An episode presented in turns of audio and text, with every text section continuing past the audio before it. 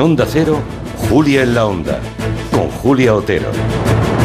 Pues eso lo acaba de contar María Hernández, que este mediodía se han publicado los resultados del informe PISA y España ha obtenido sus peores resultados hasta la fecha porque bajamos en matemáticas, también en comprensión lectora y solamente repuntamos un poquito en ciencias. Es verdad que pese a bajar, estamos más cerca que nunca del promedio de la OCDE, lo cual demuestra que la pandemia ha sido letal para todos los escolares del mundo. A nosotros nos va mal, pero al resto por lo visto les ha ido aún peor.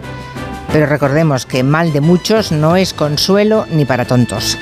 Hay que recordar que la educación es una competencia transferida. Así que en España hay 17 sistemas educativos y quizá por eso los resultados en este informe PISA son tan dispares.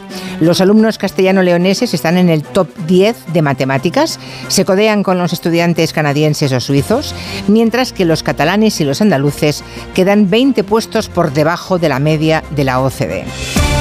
Nos parece un buen tema para reflexionar sobre estos resultados y sus consecuencias. En el tiempo de gabinete, ¿ha resistido mejor España al impacto educativo de la pandemia?